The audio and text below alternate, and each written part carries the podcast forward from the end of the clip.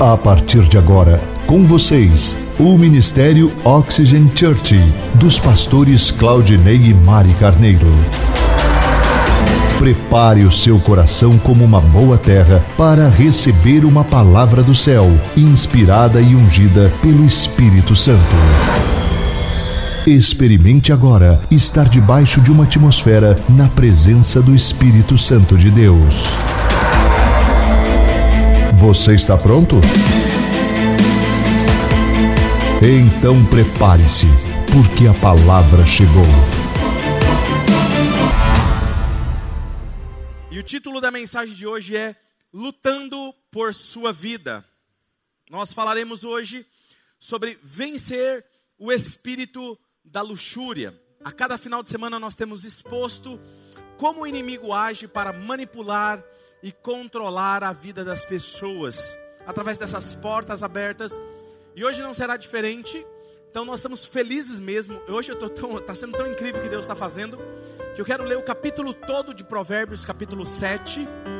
Abra sua Bíblia ou o aplicativo do seu celular e eu farei algumas observações durante a leitura, porque eu acredito que alguns de vocês vão ficar boquiabertos com as observações nesse texto. Muito bom mesmo.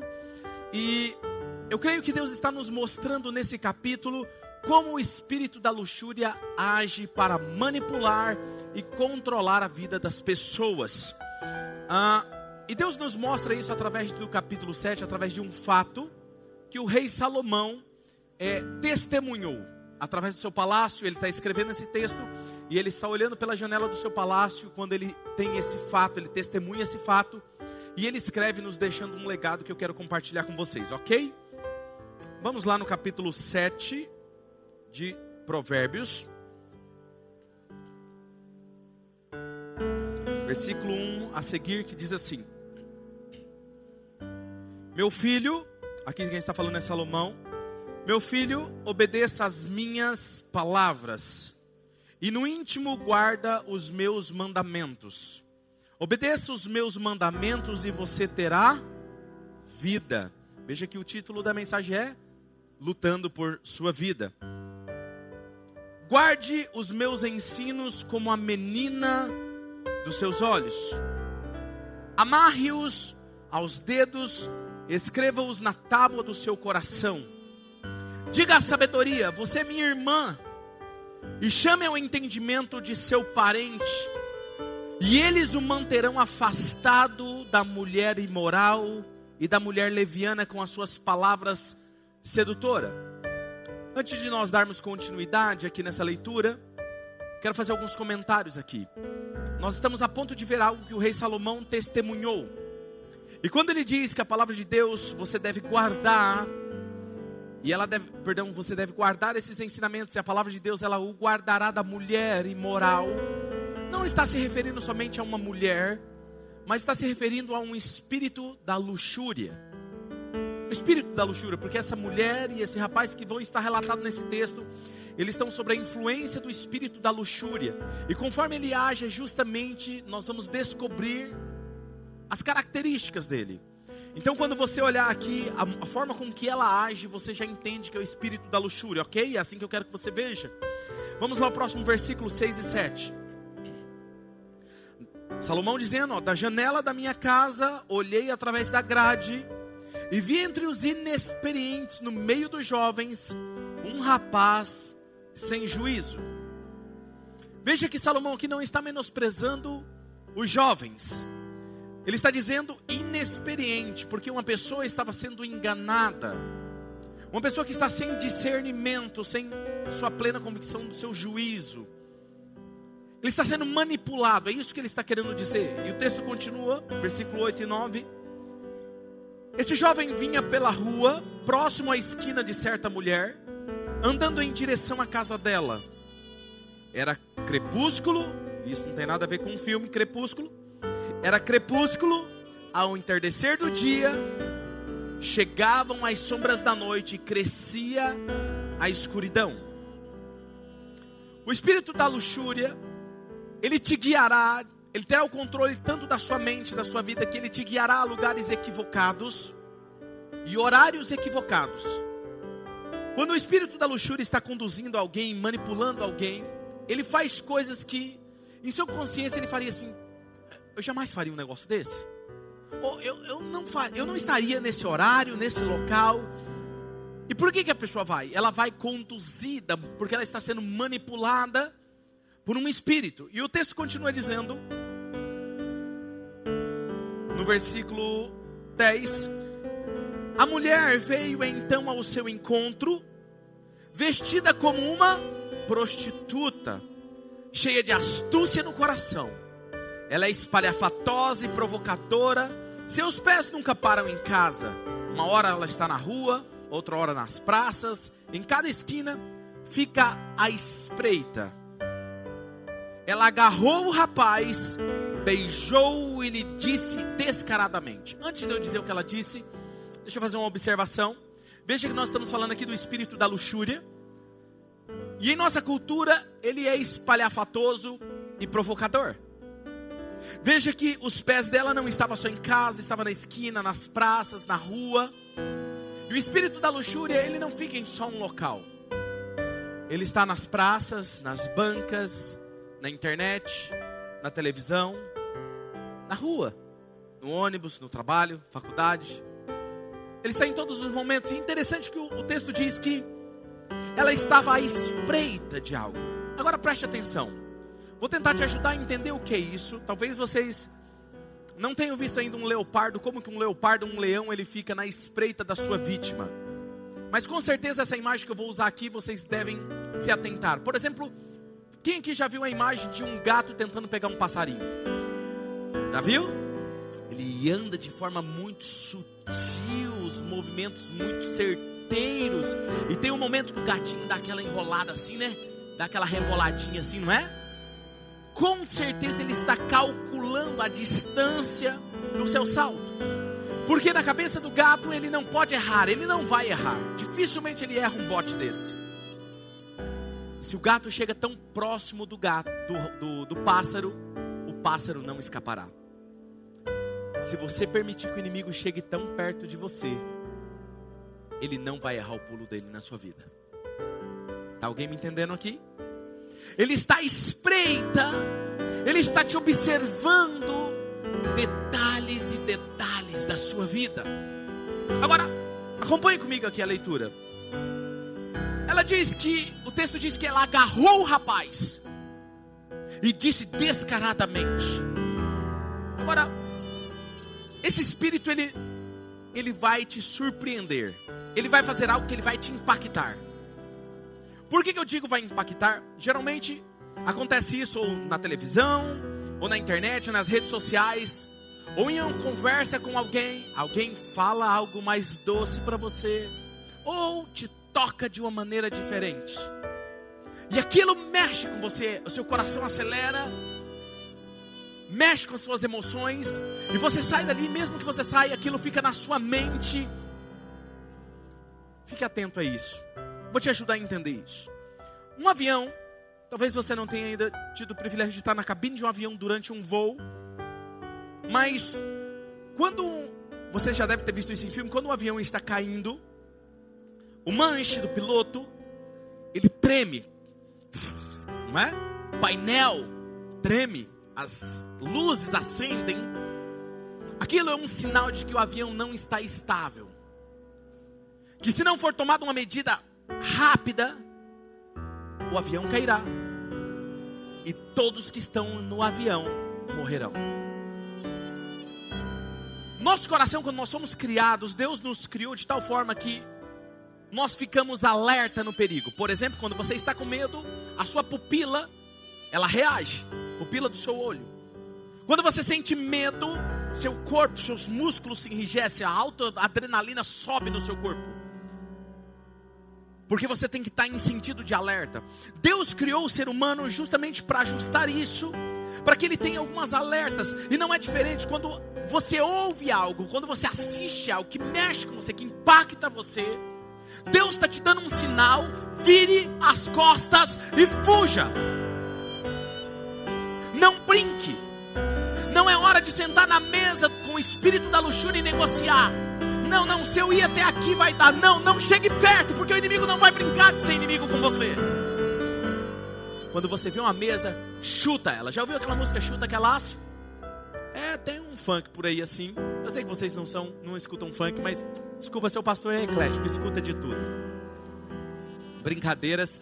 Mas chuta essa mesa, não sente para negociar, porque você vai perder. Por quê? Porque ele é um ladrão. Ladrão mente, engana, engota você, enrola você e usurpa você. Não ignore esses sinais de Deus na sua vida, porque Ele dotou você com essas sensibilidades. Agora, olha o versículo 14. Quando ela beijou ele, ela disse descaradamente isso: Eu tenho em casa carne dos sacrifícios de comunhão, que hoje eu fiz para cumprir os meus votos. O que essa mulher estava dizendo?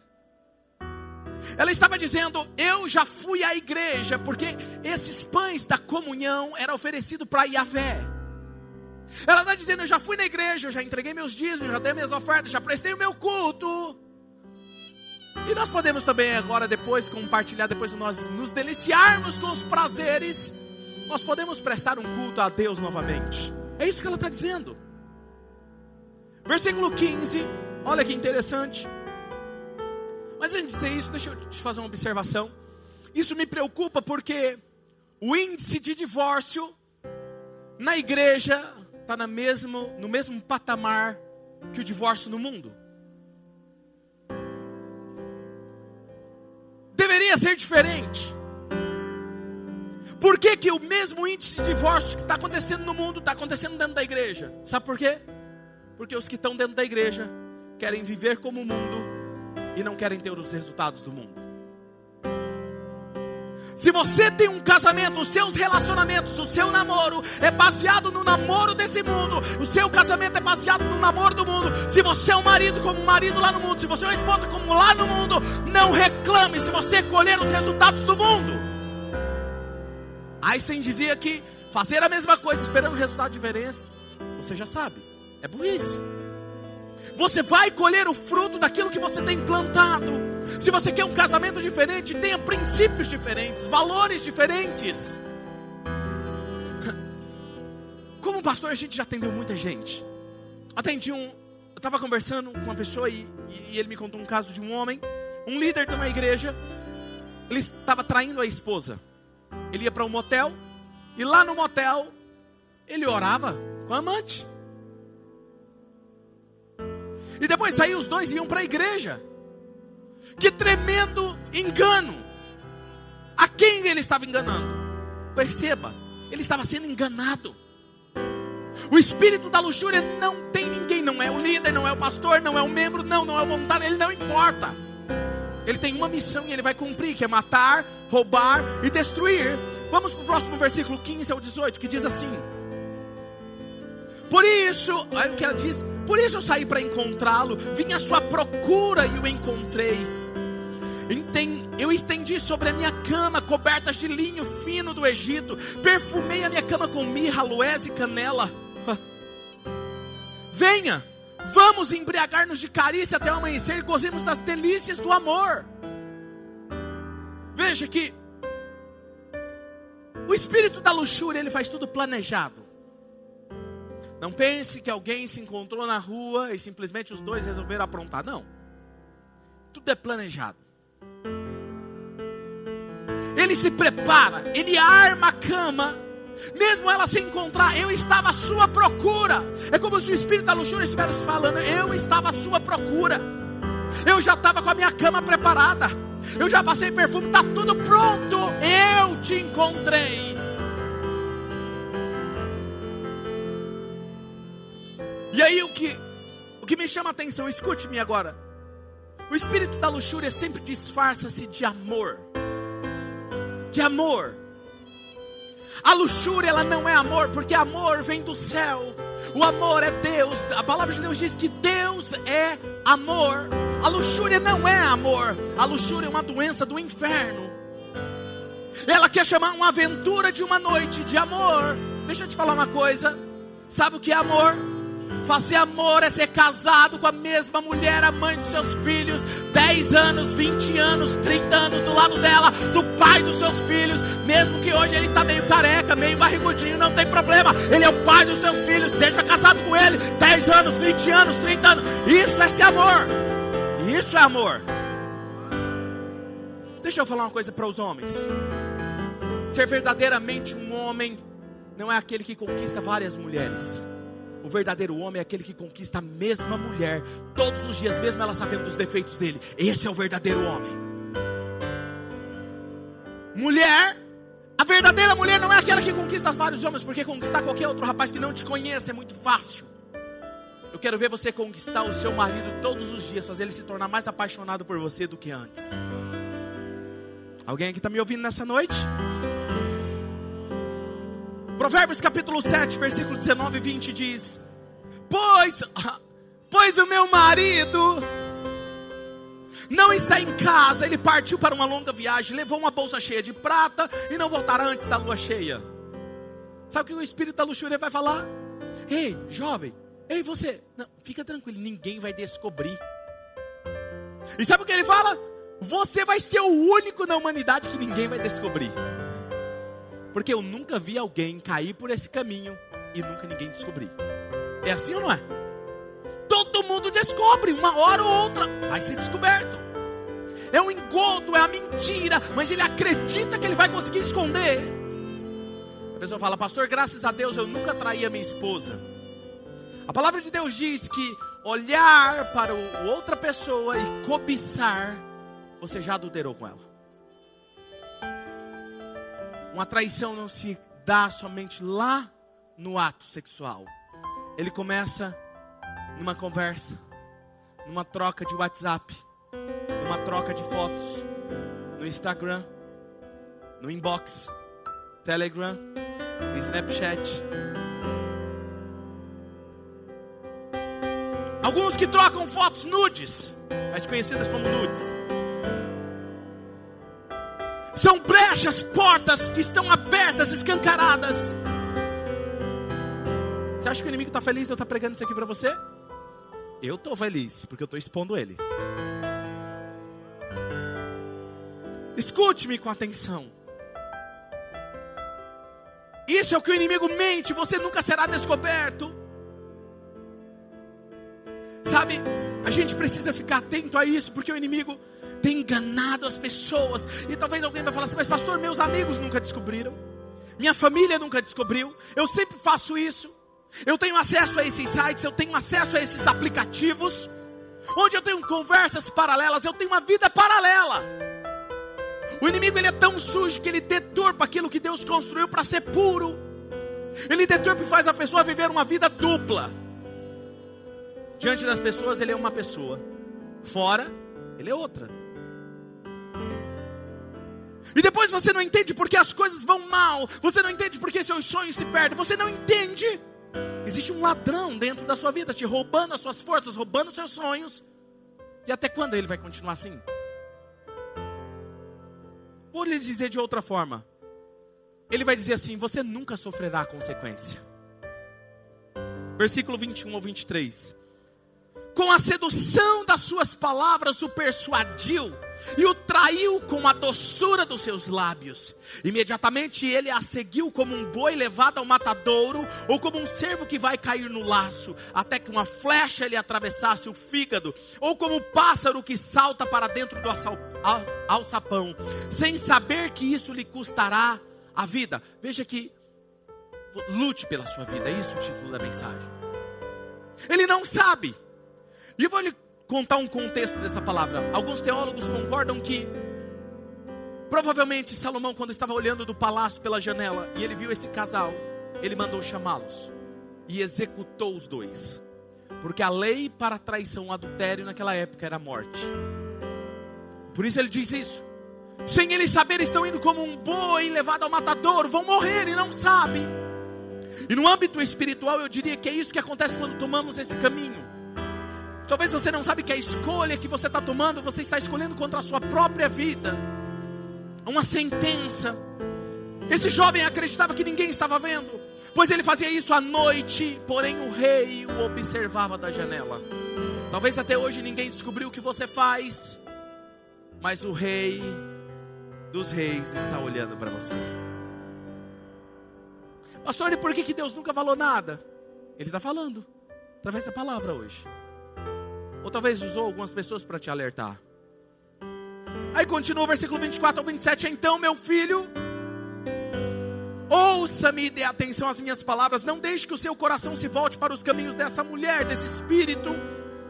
Nem se perca em tais veredas. Muitos foram as suas vítimas.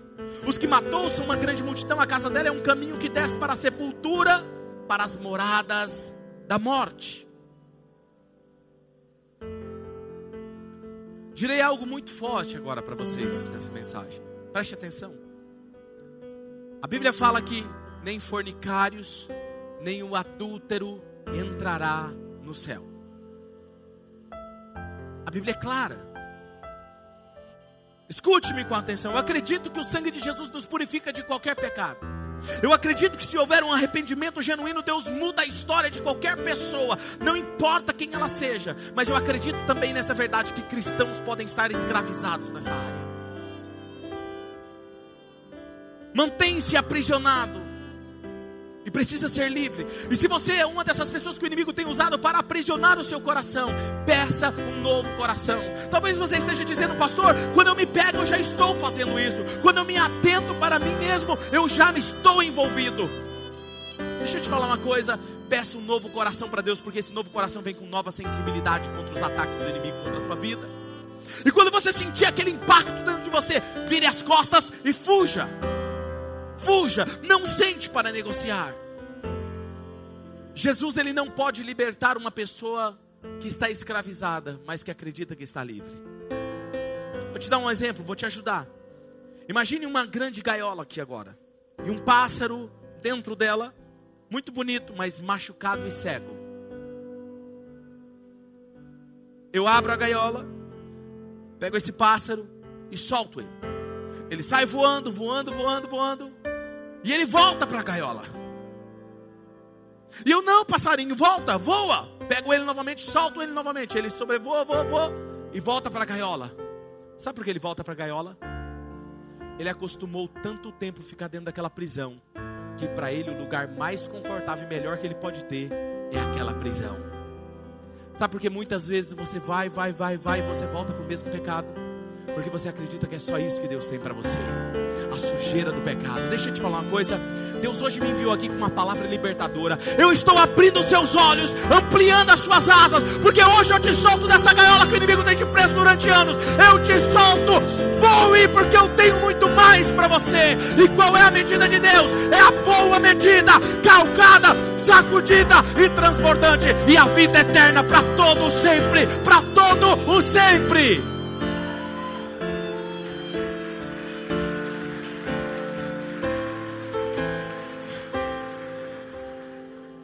Percebe que aos poucos a sua vida está se deteriorando? Você não percebe que as suas escolhas, os seus vícios, têm te aprisionado e cada vez mais que você resiste um alerta de Deus? Você diz: Não, eu, eu não, eu não tenho problema com isso. Não, não, pastor, eu, graças a Deus eu não estou vivendo isso. Todas as vezes que você diz não para uma correção de amor de Deus, o seu coração é envolto com o orgulho, e o orgulho petrifica o coração do homem e da mulher, deixando ele insensível ao agir de Deus. E sabe o que acontece? Provérbios capítulo 16, versículo 8. Leia comigo todos juntos. Um, dois, três. O orgulho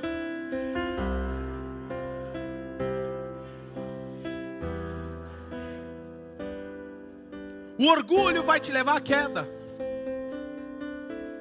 E quando Deus, como que Deus nos corrige? Ele corrige através da palavra, ele corrige através de um amigo, ele corrige através de uma situação, e ele sempre vai falar com amor, sempre.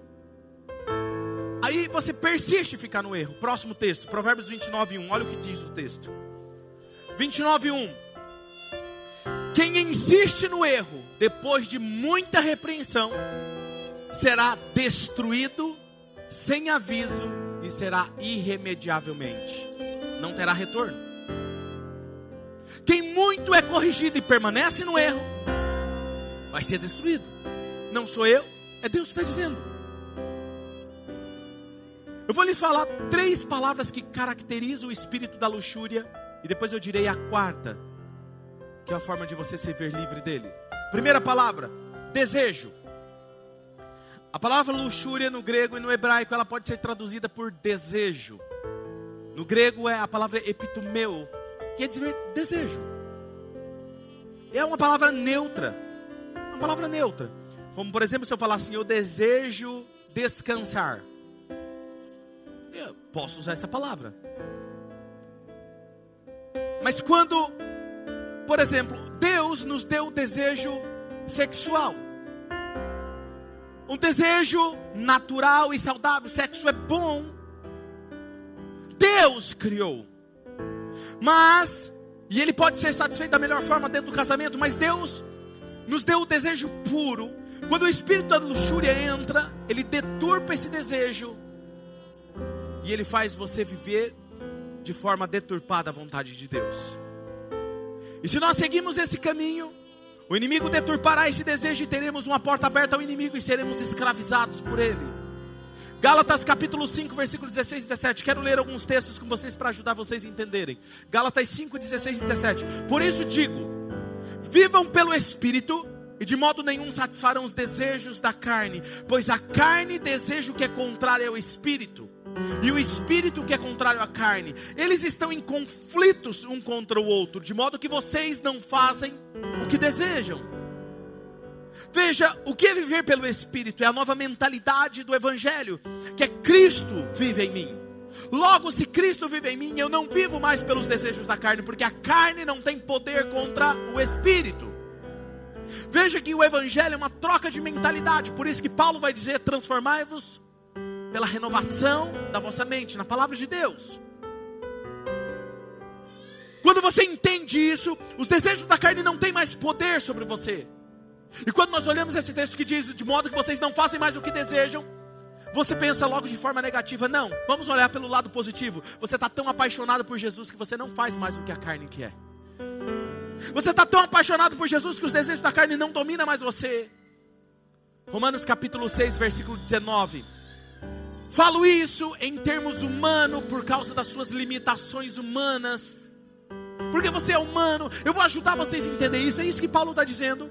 Assim como vocês ofereceram os membros dos corpos de vocês para a escravidão, para servir à injustiça, que gera maldade, ofereça o corpo de vocês, os membros do corpo de vocês, para que gere, para, para a justiça, para que gere santidade. Paulo estava vivendo um contexto, de, um contexto de escravidão. E ele está falando: olha, os corpos de vocês, os membros de vocês, o olho, a mão, os pés, o corpo, ofereça para a justiça, para que produza santidade. Mas as pessoas hoje pegam os corpos e simplesmente começam a tratá-lo como coisas e produtos da sedução permitem que o inimigo, o espírito da luxúria, os domine. Veja, deixa eu falar uma coisa com vocês. Nós somos uma igreja bonita, gosta de se arrumar, são generosos, vocês são demais. E eu acho que tem que continuar assim, tem que se cuidar, tem que estar bem arrumado, tem que ser fitness mesmo. Mas deixa eu te falar uma coisa: tenha moderação. Sabe, eu sigo as redes sociais de todos os membros da igreja faço questão. E às vezes eu vejo algumas coisas que eu não entendo. Não entendo. Querida, deixa eu te falar uma coisa. Aquela foto que você postou no Instagram essa semana, glorifica Jesus? Ei, rapaz, aquela foto que você postou lá, glorifica Jesus? Ou você está postando para chamar a atenção das gatinhas? Cuidado que as gatinhas têm unha.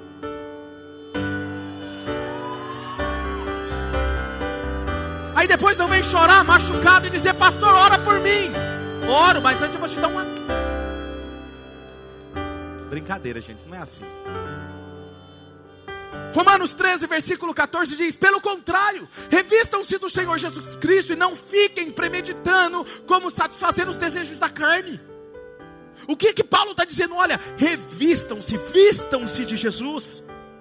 E de modo nenhum fique planejando como satisfazer os desejos da carne.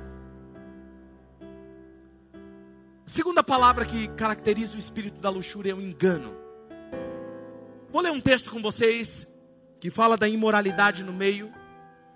E no meio tem um texto que eu acredito que muitos de nós não sabemos porque ele está ali, não entendemos. Mas quero te ajudar a entender isso. Vamos lá. Provérbios capítulo 6, versículo 23 ao 32. Diz assim: Pois o mandamento é lâmpada, a instrução é luz, e as advertências da disciplina são um caminho que conduz à vida. Eles o protegerão da mulher imoral. Veja, nós estamos falando aqui do espírito da luxúria. Eles te protegerão do espírito da luxúria e dos falsos elogios da mulher leviana. Homens, maridos, e aqueles que estão namorando. As irmãs podem dizer amém? Maridos, rapazes que estão comprometidos. Você elogia a sua esposa ou a sua namorada? Porque eu tenho uma boa notícia para você, ou não sei se é má. Se você não elogia, o espírito da luxúria vai elogiar. Elogie a roupa dela. Elogie se ela está bonita. Elogie os dedos dela. Elogie a sobrancelha dela. Fique atento. Sabe por quê? Porque se você não elogiar, vai ter alguém que vai elogiar. Irmãs, maridos, diga amém. Vocês são demais. Namorada, você elogia o seu marido? Ou você é aquela mulher rixosa que vive como uma goteira, pingando na mente dele, só falando de problemas, só criticando, só apontando os erros? Você é aquela mulher que encoraja o marido? Você é aquela mulher que inspira o marido? Você é aquela mulher que olha para ele e fala assim: Meu Deus, você é lindo demais. Porque se você não falar isso, escuta, se você não falar isso, o espírito da luxúria vai falar.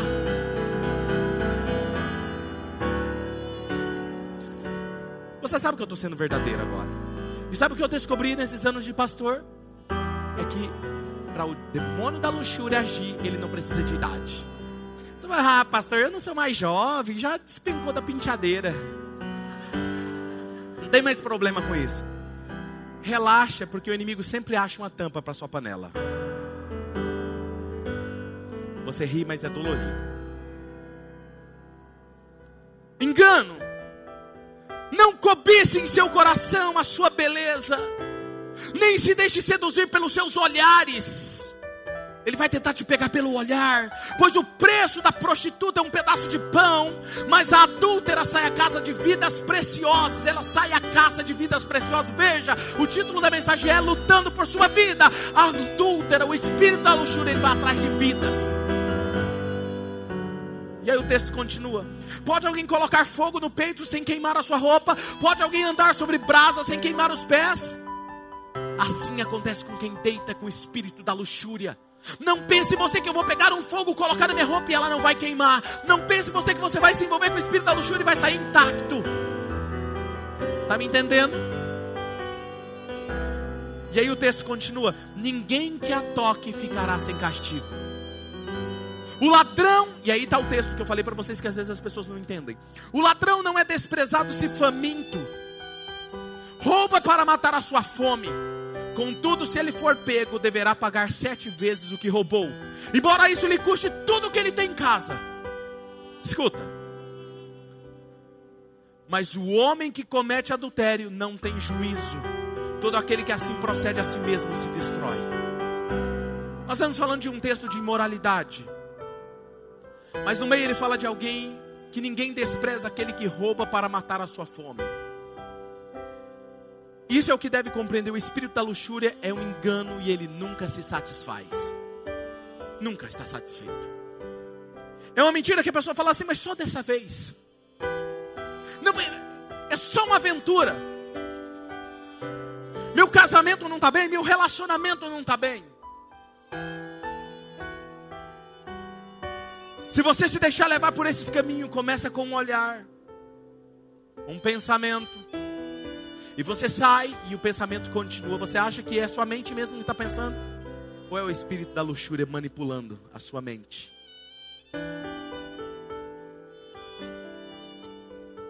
Eu conversei certa vez com um rapaz que se envolveu pela primeira vez fora do casamento. Ele me disse, pastor, meu casamento não estava tão bem. E uma segunda pessoa começou a tratar como a minha esposa não me tratava. Lembra que eu falei para vocês? E eu acabei me envolvendo e disse: não, ser, vai ser só essa vez.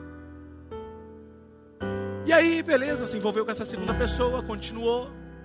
Depois ele encontrou uma terceira pessoa que tratava ele diferente que a amante e que a esposa. Ele se envolveu com a terceira pessoa. E quando ele estava falando comigo, ele já estava, acho que na oitava ou era na décima.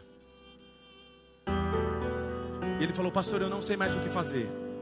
Porque todas elas têm algo que elas fazem que uma outra não faz. E eu quero te ajudar a entender o negócio. Deixa eu te falar uma coisa: seu esposo, a sua esposa, seu namorado, sua namorada, não são perfeitos. Eles sempre estarão aquém do que você espera.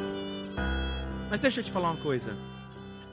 O laço começa quando alguém oferece algo que ela não te oferece. Só que o problema é que essa segunda pessoa também, que veio num laço, ela também não é perfeita.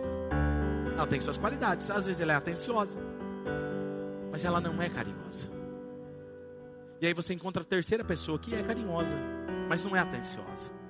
E aí você fica buscando uma que é carinhosa, atenciosa, como aquela, e trabalhadora como a sua esposa. Só que você nunca vai encontrar essa pessoa. Sabe o que acontece? O inimigo coloca você dentro de um círculo vicioso que você nunca sai desse laço. E sabe qual é o seu fim? Sozinho ou sozinha e a morte. E ele falou, pastor, o que eu faço? Eu falei, simples, se arrepende, rápido. Pede perdão. Volta para sua esposa. E, e, deixa eu dar um detalhe aqui. Aí, deixa eu te ajudar, maridão. Não é porque eu estou falando que você é imperfeito, você vai falar, pastor, você viu? O pastor falou, eu sou imperfeito. Se quer assim. Irmãs, relaxa. O semestre que vem eu estou aguardando uma reunião só com os homens, onde eu vou rasgar aqui, geral. Irmãos, relaxa. Minha esposa vai pegar também uma reunião só com elas, vai.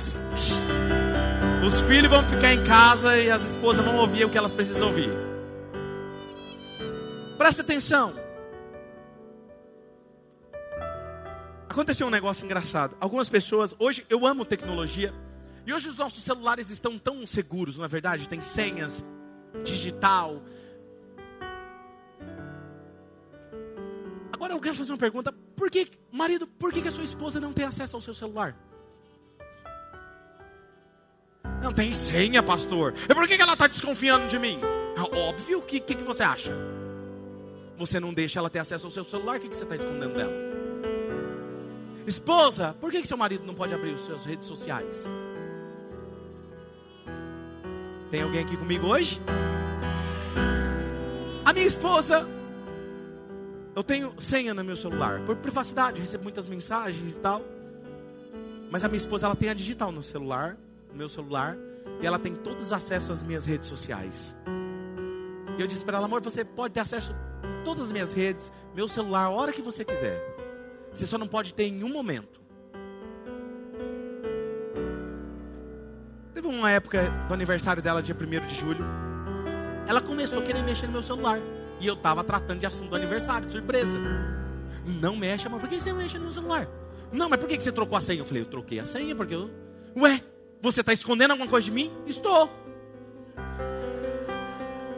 Eu não menti, gente. Eu falei a verdade. Eu estou. O que, que vocês acham que aconteceu com ela? Não. Sabe o que ela fez? Tá bom. Eu queria que se você, seu marido fizesse isso com você, se você faria isso com ele. Tá bom, amor. E não mexesse mais no celular. Falei, relaxa, você vai entender, vai ficar tudo bem. Depois ela descobriu a verdade. O que eu estou querendo dizer aqui é que dentro do casamento tem que haver essa cumplicidade, essa liberdade é proteção para você mesmo. Não brinque com o inimigo, ele não vai brincar com você. Ele começa tirando você, mudando a sua forma de encarar. Ele começa dizendo: os seus amigos é diferente, o celular do seu amigo é diferente, o casamento do seu amigo é diferente. Ele começa a tirar os seus olhos para fora. Mas você diz: o meu padrão não é os outros lá fora, o meu padrão é a palavra de Deus. E o que a palavra de Deus diz, essa é a verdade para mim. aí você tem os resultados da palavra. Provérbios capítulo 27, versículo 20. Ah, eu estava falando do rapaz e eu disse: se arrependa e entenda, volte para sua casa sabendo que a sua esposa é imperfeita. Mas eu não estou dizendo isso aqui para você se acomodar do marido. Eu não estou falando isso aqui, mulher, esposa, para você se tornar acomodada. Eu erro, quando eu erro, eu falo para minha esposa, eu falei, amor, ela está ali me ouvindo, ó. Amor, você me perdoa. Eu vou me tornar um esposo melhor para você. Eu continuo num processo. E ela, quando erra a mesma coisa, amor, me perdoa. Eu vou me tornar uma esposa melhor. Sabe? É isso que tem que acontecer, não é acomodismo. Eu vou me tornar melhor. Só qual é o meu maior papel? Eu quero me tornar irresistível todos os dias para ela. Esse mês nós estamos fazendo 18 anos de casado e eu estou na minha lua de mel. Estou vivendo o melhor dia dos meus anos de casados. Eu quero que você seja o mesmo, viva o mesmo no seu casamento. Eu quero marido que você se torne um marido irresistível para sua mulher. Não porque você é mais belo do que todo mundo, não. É porque você é um cara que cumpre com os princípios de Deus. Você é um cara educado. Você é um cara que meio. Você é um cara carinhoso. Você é um cara que ama. Você é um cara que protege. Você é um provedor. Você é aquele que defende o seu lar. Você é aquele que é o sacerdote da casa. E quando o inimigo ameaçar ir para sua casa, ele sabe: não, lá não tem como ir porque aquele homem está lá. Você é o valente da sua casa. Terceira palavra, Provérbios 27, 20 diz: O Sheol, o inferno, que significa inferno, e a destruição são insaciáveis. Como insaciáveis são os, seus, os olhos dos homens. Terceira palavra que representa o espírito da luxúria, a morte. Tiago capítulo 1, versículo 14 e 16 diz: Cada um, porém, é tentado pela própria cobiça, sendo por essa arrastado e seduzido. Então a cobiça, tendo engravidado, ela dá luz ao pecado, e o pecado, após ter se consumado, gera morte. Deixa eu te ajudar a entender. Quando que acontece a gravidez? Num ato sexual, na intimidade, num quarto, num lugar onde ninguém está vendo. Não é? Acontece. O pecado da luxúria é inseminado na sua mente quando você está sozinho e ninguém está vendo. E ali você é engravidado pelo pecado. Olha o que acontece. Ele está usando esse termo por quê? Porque quando a mulher está grávida, as pessoas sabem que ela está grávida? Não, às vezes nem ela mesma sabe não é? Ela vem no culto, ela canta, ela vai para a escola, ela trabalha, mas dentro dela existe uma vida diferente que está crescendo. O que ele está dizendo é o seguinte: quando você é atraído pela cobiça, você cai em pecado, o pecado insemina a cobiça dentro da sua mente e você é engravidado por ele. E aí acontece, ele vai levar um tempo. Tudo parece que está normal. Eu pequei, mas continua. Não, não, ninguém viu. Continua aquilo, está crescendo força dentro de você, vai crescendo, tomando vida. De repente, aquele pecado dará a luz e o bebê do pecado vai chorar nas suas mãos. E quando isso acontecer, não chore.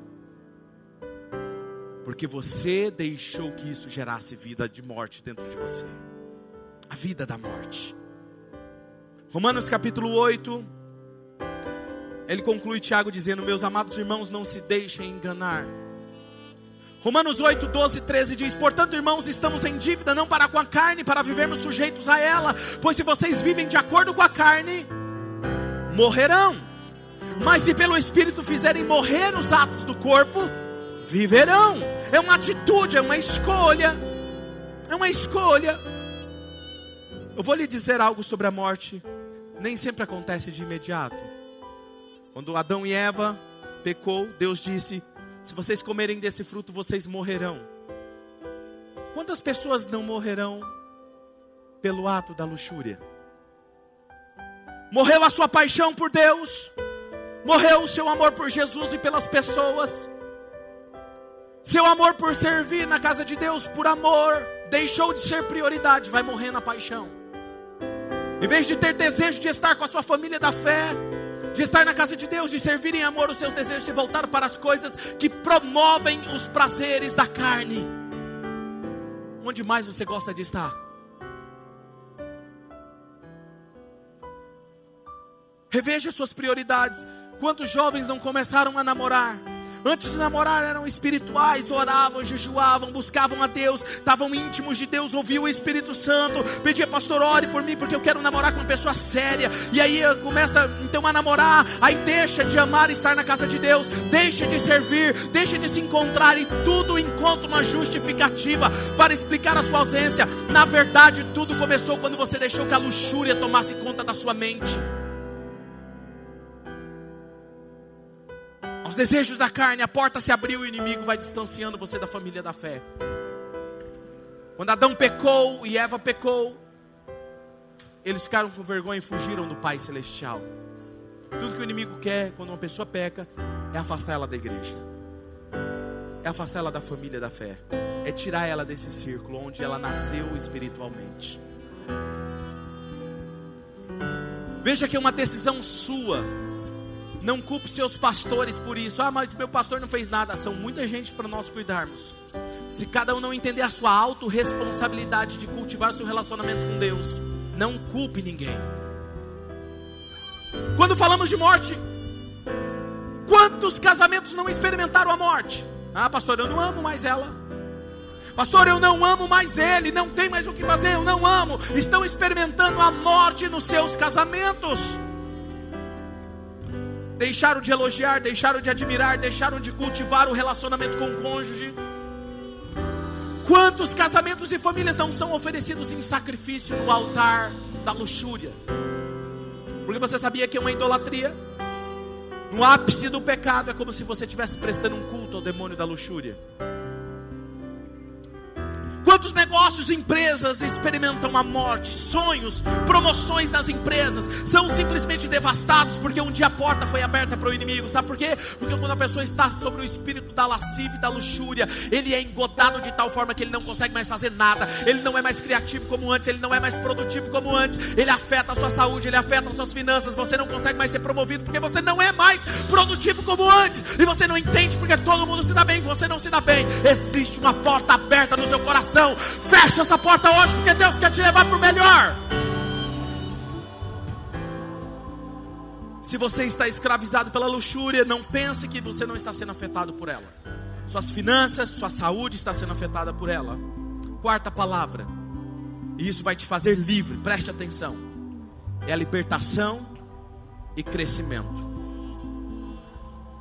Precisamos ser libertos quando Jesus disse que expulsa um demônio da vida de alguém, esse espírito sai, a casa fica limpa, ele sai da volta, e ele volta, e quando ele encontra a casa limpa, ele sai e busca mais sete demônios, não como ele, sete demônios piores do que ele.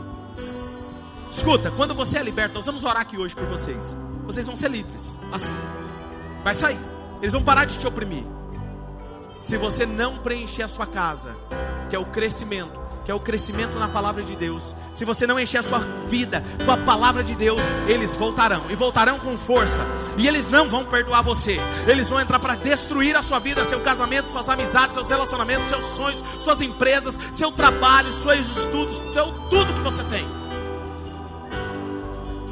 Aqui na nossa igreja, deixa eu te falar uma coisa. A palavra de Deus diz que, a Bíblia diz que a palavra de Deus, ela é como uma espada de dois gumes, tão penetrante e cortante que vai até a divisão da alma e do espírito quando alguém é liberto de um demônio e ele sai, deixa de oprimir, e você se enche da palavra, você ouve a palavra, você se enche da palavra, você cresce espiritualmente, a palavra, que é a espada de dois gumes, começa a cortar dentro da sua vida. Quando os demônios voltam, existe uma espada cortante que corta para um lado, corta para o outro, e eles não têm como se aproximar, porque Deus está em você por meio da palavra. Uou! Por meio da palavra.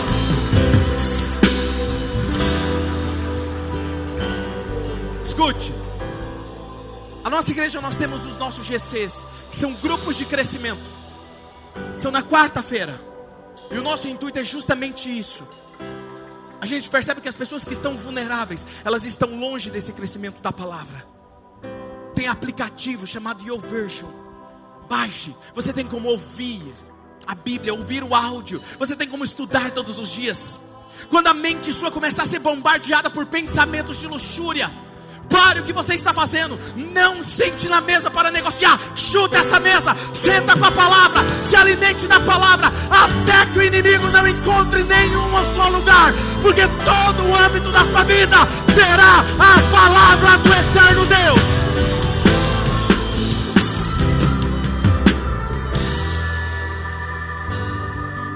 2 Coríntios 10, versículo 4 e 5 diz: As armas com as quais lutamos não são humanas, pelo contrário, elas são poderosas em Deus para destruir fortalezas.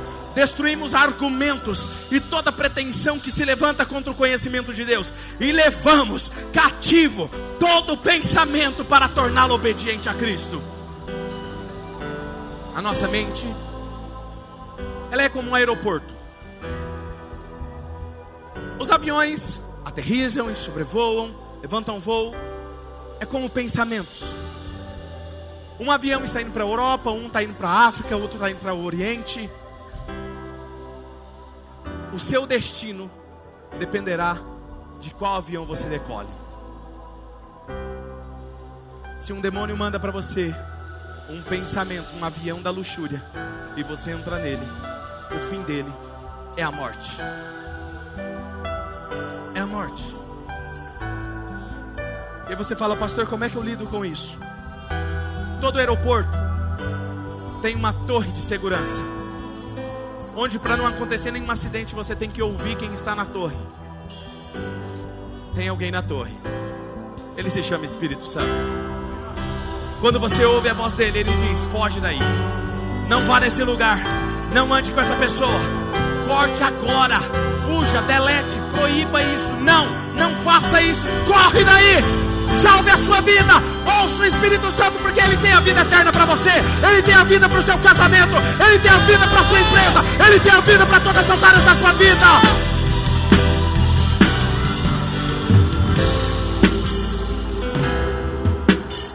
Filipenses 4:8. Finalmente, irmãos, tudo que for verdadeiro tudo que for nobre, tudo que for correto, tudo que for puro, tudo que for amável, tudo que for de boa fama, se houver algo excelente, digno de louvor, pense nessas coisas. Não permita que nenhum pensamento seu seja bombardeado por aquilo que o inimigo está semeando em você. Muitas pessoas caem nessa armadilha do inimigo porque acreditam que elas estão pensando nisso.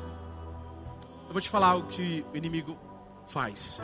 Ele sempre vai colocar um pensamento na sua mente, como se fosse na primeira pessoa, para você pensar que é você que está pensando. Eu não mereço viver. Olha, essa pessoa me trata melhor, Fulano não me trata melhor. Olha, olha essa pessoa. Hum. Na verdade, é Ele que está falando na sua mente. Coloque a mão e fala: sai em nome de Jesus. Repreende, não brinque, sabe por quê? Porque você é filho de Deus. Como filho de Deus, você não pensa essas coisas, você tem uma nova identidade. Se isso está vindo, está vindo de fora, não vem de você. Rejeite isso em nome de Jesus. E enche a sua mente da palavra de Deus. Fortaleza, derrubando todas as fortalezas que o inimigo forma. A palavra fortaleza significa três coisas. A primeira coisa que ela significa é um lugar seguro, onde eu desejo estar. Primeiro tópico da palavra, desejo. E se você não tomar cuidado, o seu desejo é deturpado e você vem para o segundo significado, que significa uma prisão. Aquilo que era seguro se torna uma prisão. Terceiro significado significa tumba, morte. O terceiro tópico da mensagem de hoje. O seu desejo é enganado e depois ele vira morte. 1 Pedro 2,11 Amados, eu insisto que, como estrangeiros e peregrinos no mundo, vocês se abstenham dos desejos carnais que guerreiam contra a nossa alma. As nossas escolhas definem os nossos destinos. Quando o bebê chorar do pecado, não adianta lamentar. Nenhum pecado está ausente de consequência. Estamos falando de portas abertas. E uma porta que tem afligido as pessoas é o espírito da luxúria. E tem pego muita gente nas redes sociais que nas suas postagens postam versículos bíblicos, mas por trás são podres pelo pecado. Deus está fazendo isso aqui com você hoje. Ele está abrindo a sua gaiola. Ele quer sarar a sua ferida. E Ele quer te pôr para voar novamente. Só depende de você confessar e se arrepender. Feche os seus olhos um instante. Eu sei que essa palavra é forte. Mas eu quero que você saiba que Deus os ama. Ele não quer que você viva como escravo. Isso nos impede de viver o melhor de Deus. O melhor de Deus. Quantas escolhas, quantas decisões, talvez a sua área, o seu problema não é na área sexual. Talvez a sua área, o seu problema é na gula. Come mais do que deve. Talvez o seu problema é com ira. Você é uma pessoa irada, estúpida, grosseira. Quando vê, já falou e machucou as pessoas. Eu não sei quais são os desejos da carne que tem te aprisionado, mas eu sei que Deus pode te trazer libertação hoje.